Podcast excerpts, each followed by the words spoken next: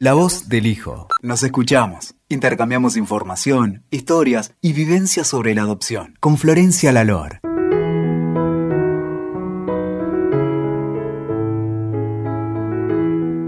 Hola, ¿cómo están? Acá nos encontramos de vuelta con Fer y Fer, Fernanda Carrizo y Fernanda Meritelo, con quienes tenemos ganas de seguir conversando un poquito sobre el tema de familias de acogida. Ambas Fernandas son familias de acogida, son parte del programa del gobierno de la ciudad y ya tienen experiencia como familias de acogida hace varios años. ¿Cómo están Fer y Fer? ¿Cómo estás? Muy bien. Bienvenidas de vuelta. Sí. Bueno, yo tenía ganas de que conversemos un poquito más y las volví a invitar porque me gustaría que después de habernos contado en el episodio anterior sus experiencias, me gustaría que puedan contar un poco más qué fue lo que fueron aprendiendo en estos recorridos, porque pienso que tal vez otras personas que están empezando el recorrido de ser familias de acogida, pienso que por ahí nos pueden estar escuchando y que les puede servir, tal vez. Eh, me gustaría que conversemos un poquito de esto, de qué han aprendido, cosas que opinamos que, que se pueden mejorar.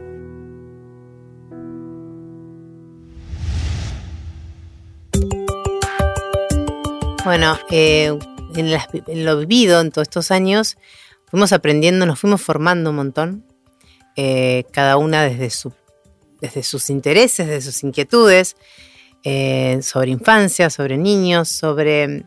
Y algo que, que a mí me quedó muy claro desde hace mucho tiempo es el tema de que sí o sí, con estos niños, cuando hay ese primer corte que tienen con su mamá biológica, sea de la manera que sea, va a generarles un trauma. Y que nosotros tenemos esa posibilidad de ir acompañando eso y ir como eh, eh, hacer de este niñito, si es muy chiquito, lo que fuera en mi caso, porque fueron todos bebés, ir acompañando y fortaleciendo ese bebé. Y reparando. Y reparando. Y que a futuro eso que va a tener siempre, poder lo pueda ir llevando de otra manera. Eh, por eso para mí y, lo he vivido también con el chiquito que tuvimos el año pasado y con la posibilidad de seguir viéndolo y de ser familia con, su papá, él vive con su papá.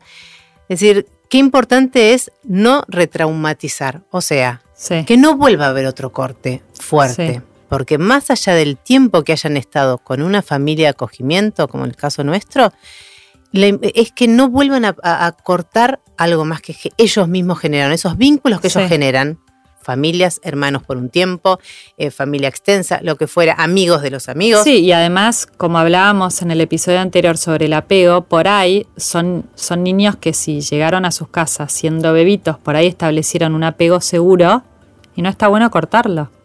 Exacto, nosotros también siempre decimos de esta importancia de que cuando llegan familias que lo van a adoptar, de primero el primer vínculo que tenemos que formar son entre los adultos. Nosotras nos, gusta, muchas veces con Fer lo hablamos, de decir, somos mamás puentes. Entonces somos ese puente que tenemos que formar entre las dos familias para que el chico, con este apego seguro que generó estando, creándose con estas determinadas mamás, puedan pasar ese puente y poder aceptar esta nueva vida que van a comenzar con otra familia, con otra mamá, con otro papá, con quien fuere. Entonces ese primer vínculo de lazos de, importante tiene que ser entre los adultos. Sí. Donde esos adultos que vienen a adoptar saben que los que estuvimos cuidándolos hasta ahora, los estuvimos cuidando como si fueran propios. Sí. Pero sabiendo siempre de que estamos esperando a esos papás que, los, que, van a venir. A la familia para siempre. Esa familia me gusta. Yo, he hablado, a, a, mí me han consultado varias familias de acogida en mi consultorio y y hemos hablado de, ser padres puente y de hecho me han venido a ver dos matrimonios que compartían el mismo niño en la semana y el fin de semana y los ayudé a que hagan un dibujo, ¿no? Porque también los chicos cuando son chiquitos tienen un pensamiento muy concreto. Entonces el dibujar ayuda para que entiendan y lo vean. Y pusieron, yo, yo les sugerí que dibujen una primera casa con esa primera mamá que hagan un río con un puente en donde se, que se pongan ellos y del otro lado del puente que pongan esos papás que van a venir que van a ser los papás para siempre. Que además agregarle una palabra a la primera mamá, a mis papás puente, a los papás para siempre, ayuda a clarificar y, ¿no? y les da eh, para que el niño entienda el lugar que tiene cada padre en, su vida.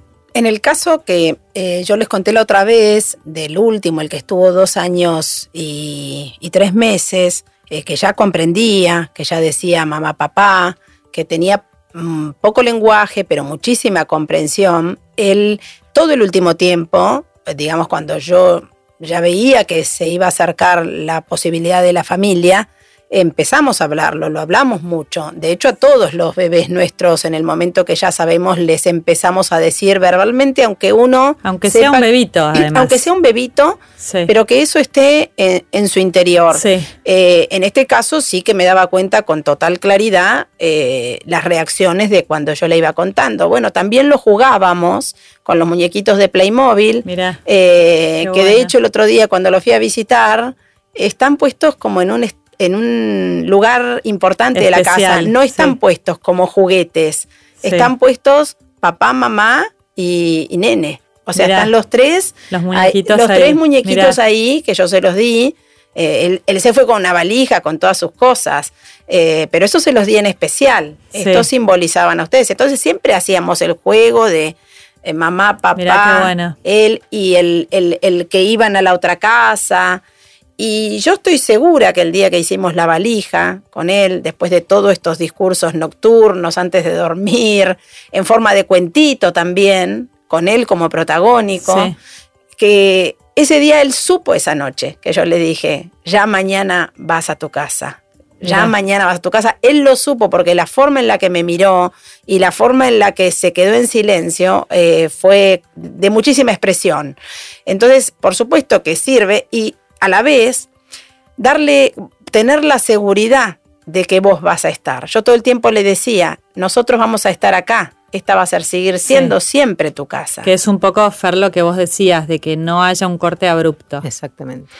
Esa, esa importancia de mantener, estos chicos generaron, empezaron con un corte muy fuerte, que es haber perdido ese lazo con el que venía de la panza, donde escuchaba un latido corazón que era de esa mamá, hasta eh, los sonidos de la voz de mamá y de repente un día esa mamá por X motivos no está más.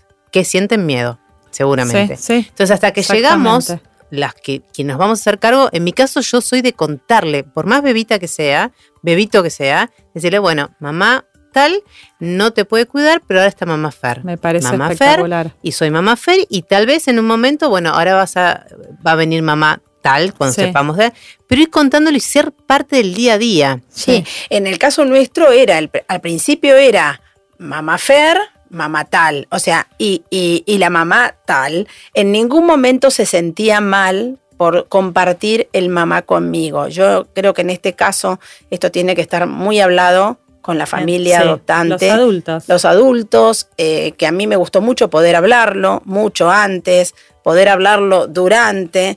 Y, llegué a vivir situaciones en las que me decía mamá a mí y mamá a ella estando juntas. Y llegué a vivir finalmente la situación en la que hoy voy a visitarlo y a mí ya no me dice más mamá. Mira con toda claridad. importante. Pero que no hubo, no hubo drama en que me diga mamá a mí. Se, le dio, tiempo, a él. y se le dio lo que él sentía. Para mí, para él, en ese momento donde el maternar fue mío, me lo decía a mí. Cuando vino su mamá adoptiva y se confundía y nos miraba y decía a cuál. Pasó, nadie, nadie se rasgó las vestiduras por eso y posteriormente Pero ahí, ahí yo me doy cuenta que son los adultos que tienen que tener todo bien trabajado para poder tolerar eso, porque creo que hay, padres adoptivos que no, que no lo podrían tolerar. Y ahí yo creo que ahí te das cuenta que, bueno, que entonces ellos todavía tienen cosas que trabajar, porque si pensamos en, el, en que todo esto, el principal objetivo es el bien del niño, claro. uno como adulto tendría que poder elaborar esas cosas y, dejarlas a un costado y pensar en el niño, que para mí es... En el Justamente es esto, que vos puedas seguir estando, que se le dé tiempo, ¿no? Y vos mira lo que ayuda a una familia de acogimiento, que también es el poder acomodar eh, estos papás, mamás que vienen a, recibir estos niños, en que hay una historia anterior, ¿no es cierto? Es como que también ayuda a la historia anterior real del niño, ¿no es cierto? A poder eh, comprender que este niño trae una historia. Como en la anterior no la ven, a nosotros sí nos ven. Entonces es como comenzar a respetar esa historia anterior del niño. No eliminarla. No eliminarla. no eliminarla, que es tan sano para, para todos, ¿no? Comenzaste diciendo, bueno, ¿qué, se podría mejorar? Y una de las cosas, yo ahora con lo que decías de los papás eh, que van a adoptar, que vienen para adoptar, el, formarse para eso. Pero ¿cómo? Simplemente podrían ser en ese tiempo de espera, cuando se registran, que a veces pasan mucho tiempo, el que se pudieran estar eh, metiendo en el tema. Y solo cuando ven, vean a ese chico que ya les vas, que, es su hijo, con el día que lo conozcan, todo eso adquirido, informándose como sea, o hasta en los mismos organismos que, lo, que los registran, poder darle charlas y demás sobre todos estos temas. Sobre el tema de apego, es en general no se conoce, o el que lo conoce a veces no se acepta, pero hace una diferencia enorme en el crecimiento eh, cuando sea joven y en la adultez de estos chicos. Estos chicos en general van a ser chicos que han perdido por este abandono que tuvieron de la manera que haya sido, esta separación, chicos que pueden ser más temerosos, miedos a ser eh, uno de en tus podcasts vos contás tu propia experiencia, donde el miedo a ser rechazado, volverse abandonado. tener baja autoestima, mucha O sea que te va a generar a futuro problemas tal vez relacionales con pares, con parejas, con lo que sea. Entonces, si nosotros de entrada podemos modificar eso y los papás que van a adoptar hasta se forman en, en eso. Que tengan las herramientas. Que tengan, las, herramientas para cómo, acompañar. Yo de hecho creo que todos los seres humanos, antes de ser padres, deberíamos trabajar nuestros propios vínculos de apego.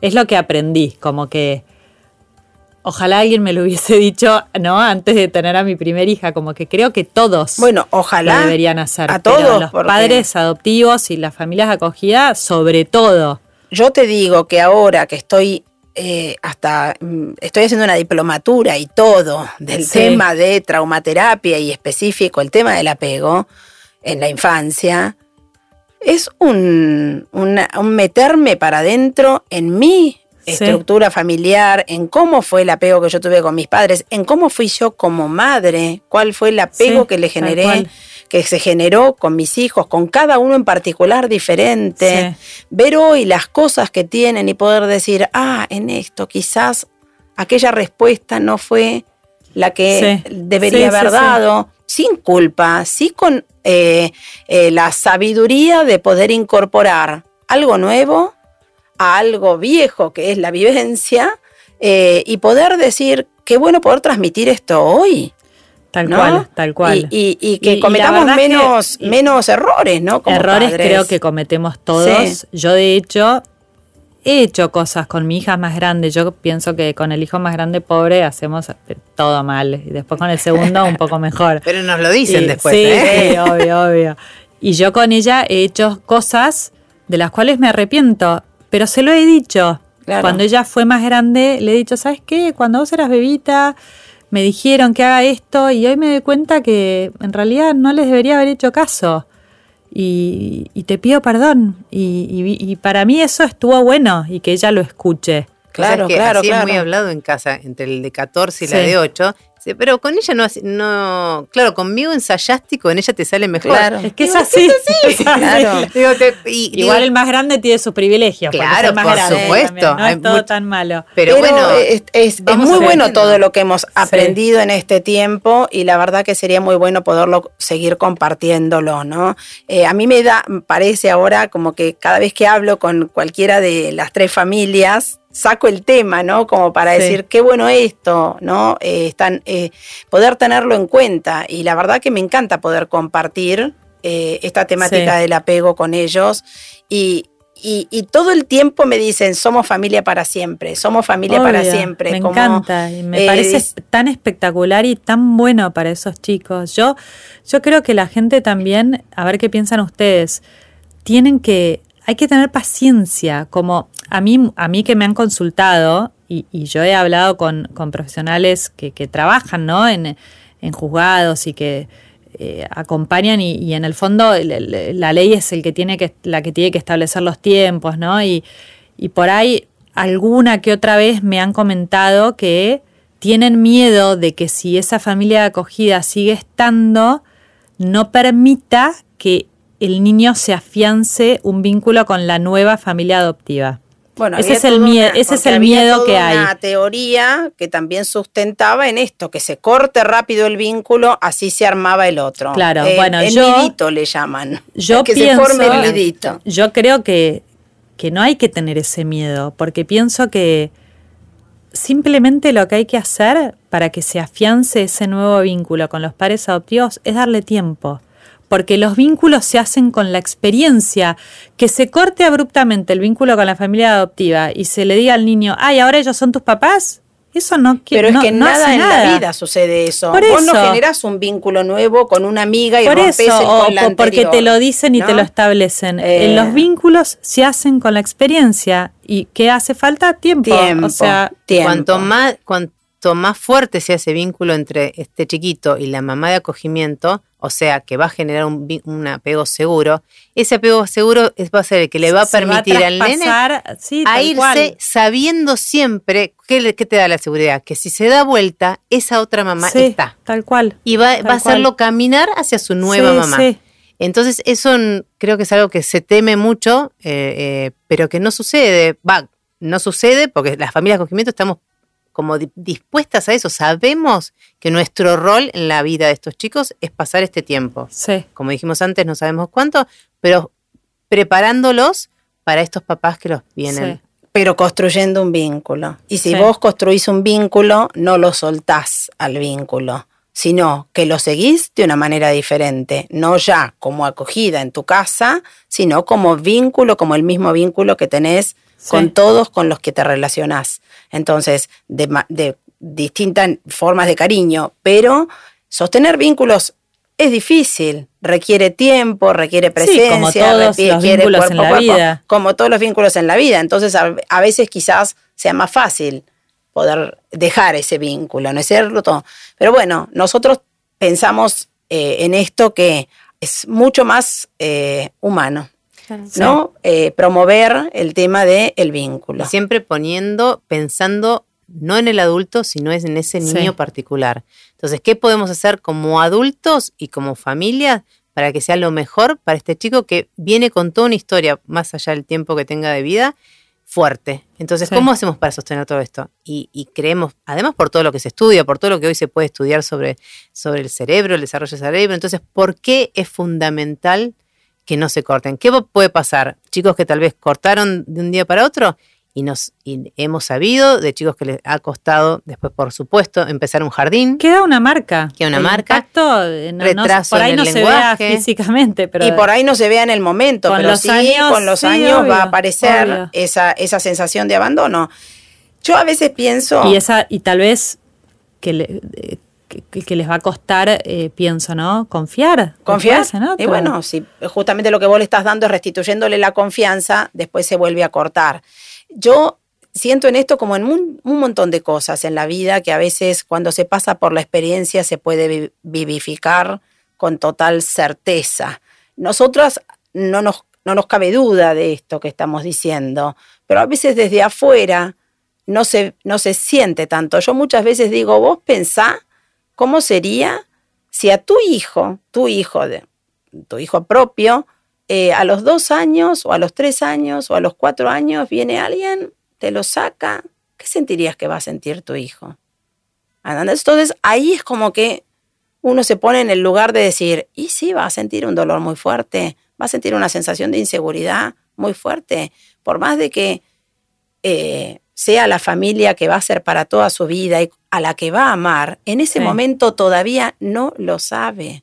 En ese momento todavía no tiene el tiempo. Sí, y yo de hecho he conversado con gente que ha estado en ese lugar de ser familia de acogida y, de tener que hacer un corte abrupto porque es lo que se les indica y que después de unos meses retoman un contacto y, y por ahí me han dicho, no, pero bueno, pero estuvo bien es que sí, yo creo que probablemente funcione como, como funciona el concepto del duérmete niño. Funciona, sí, funciona, pero yo no creo que sea bueno. Claro. Cuando, cuando hablamos de psicología o de lo que es el afecto, no importa si funciona o no. Funcionar puede funcionar, pero va a dejar una marca. Los, niños se adaptan y los, los, hijos adoptivos que ya aprendimos a adaptarnos eh, al comienzo muy rápido y sí, te adaptas de vuelta y vas. Exacto, yo siempre digo... Eh, la marca va a quedar. Contamos con la sobreadaptación de un niño, que es algo muy común en los niños, ¿no es cierto? Pero, ¿para qué? Sí, ¿Para qué exigirle gastar toda esa energía? Porque eso es real, gastan un estrés enorme en sobreadaptarse. Cuando esa energía... muchos empiezan a disociar. Exacto. Ya de chiquitos para sobrevivir, que son cosas que no se pueden ver. Claro. No se pueden ver en ese momento, por eso lo bueno que nosotros pensamos es, hay que saberlo. Sí. Entonces hay que saberlo, hay que hablar un poco más de, de, de estas teorías que a mí lo que me impactó de estas teorías del apego es, más allá de poder analizarlo en mi propia vida, sino lo que me impactó es como, habiendo tenido una vivencia, como algo que es teoría entra tan exacto. ¿no? Una cosa es como cuando vos sabés de antes algo, como una profesión, la estudias y después la ejerces. Esto es como haber ejercido la profesión y después haberla estudiado a mí me parece, me parece todavía me maravilla cada vez que leo algo, cómo entra exacto en la vivencia. Entonces ahí es donde digo, es irrefutable. Mira, puede hacer, qué es lo mejor para el chico, qué es lo mejor para las familias, como decíamos en, en, el encuentro anterior, en el caso de mi hija, como ejemplo de una nena muy chiquita, que lo sufrió ese corte, este niñito que de repente un día para el otro desapareció, cómo esto también lo podemos evitar para las familias mismas, que muchas veces me dicen, ¿cómo podés ser familia de acogimiento y cómo haces cuando se va? Es que el tema también es que las familias de acogimiento puedan seguir siendo familias de acogimiento.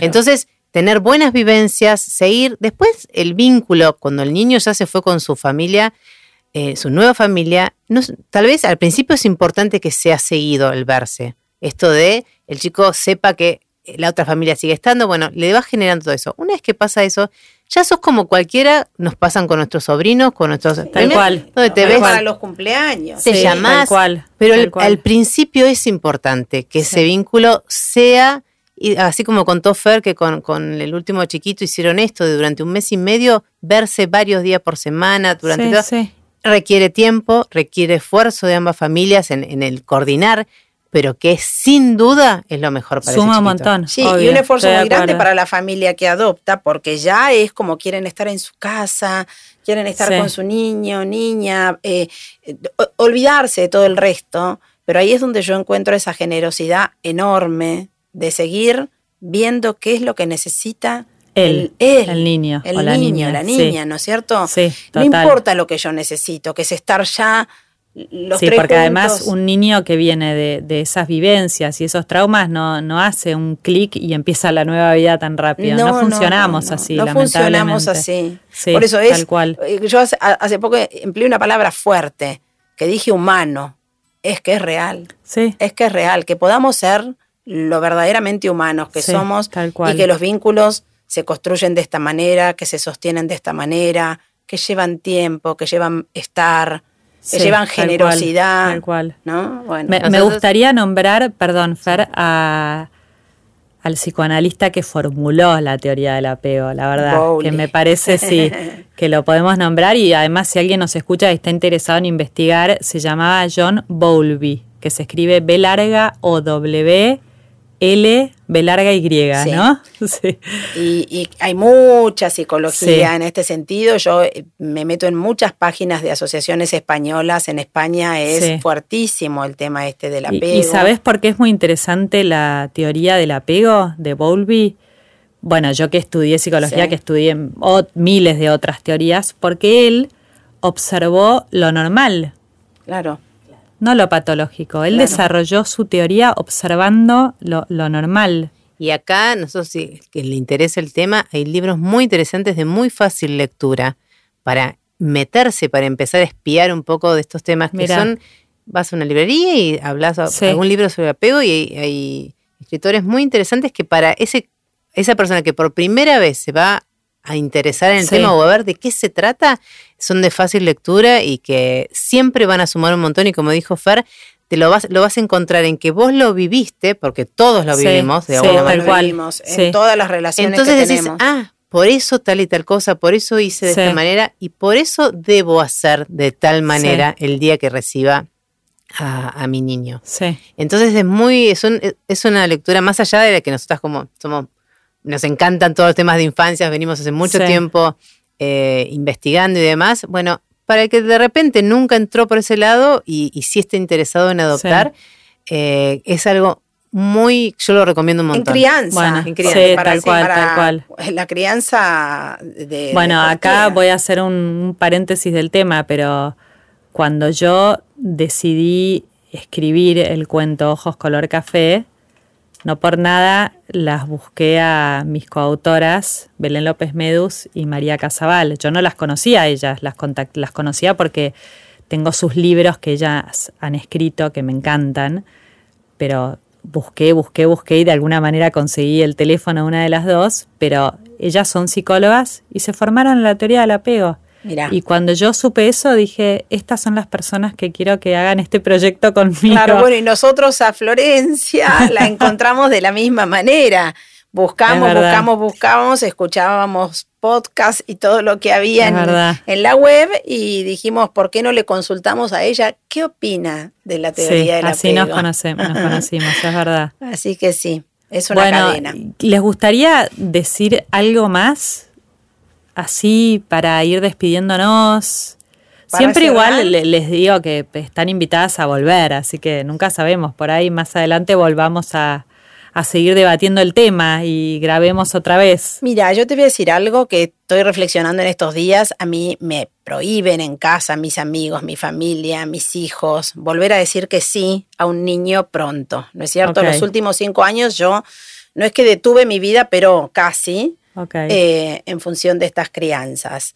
Y ahora la he retomado y estoy tipo bola sin manija, lo loca, ¿no? Y entonces me, me, dicen, tenés que esperar por lo menos un año. Y yo cada día lo pienso y digo, creo que de todo lo que tengo por hacer en este momento, que es un montón y que hago, eh, nada, nada más importante que si pudiera volver a tener otro niño o niña en casa. Mira. O sea, espero no tentarme pronto, eh, porque realmente es algo de, una, de, un, valor, es realmente algo muy valioso eh, que uno puede hacer. Verdad. En mi caso, que eh, estoy transitando un acogimiento, un acogimiento que ya va a llevar un año casi. Y la conozco y es tan divina. Una bombona que tiene su discapacidad y que requiere de mucho acompañamiento de mucho tiempo eh, para su estimulación, estudios y demás.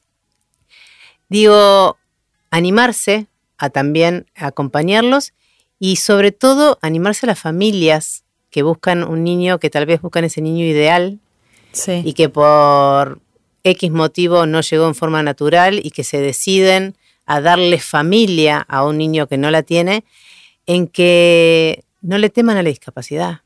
Eh, lleva otros tiempos, otra forma, pero el acompañar, el ver crecer, el ver eh, lograr, gratifica tanto que todo, todo el esfuerzo hecho es, eh, genial, es genial verlo. Vale, la, pena. Vale, la pena. Y ya que dijo un niño con discapacidad, yo eh, fue una media acogida de los hermanitos del último chiquito que tuve, de 5 y 7 años, que también estaban en adopción, eh, y también uno ve que es más difícil ya para los niños más grandes, la adopción.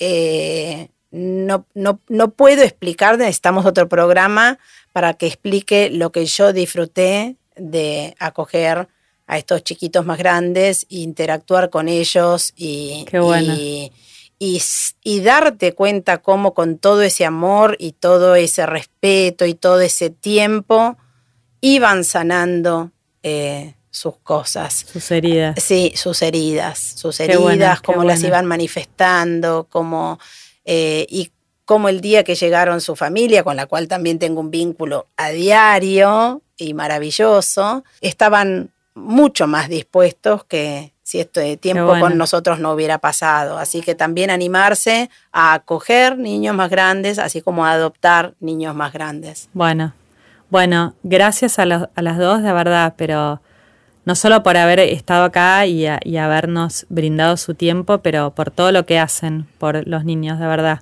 Ah, las, las, agradecidas somos nosotros por tener la posibilidad de hacerlo, la verdad, es así. Bueno, las despido y me despido de todas las personas que nos están escuchando y como siempre les agradezco y les recuerdo que si quieren más información pueden acceder al sitio web que es www.lavozdelhijo.org. Muchas gracias. Escuchaste La Voz del Hijo. WeToker. Sumamos las partes.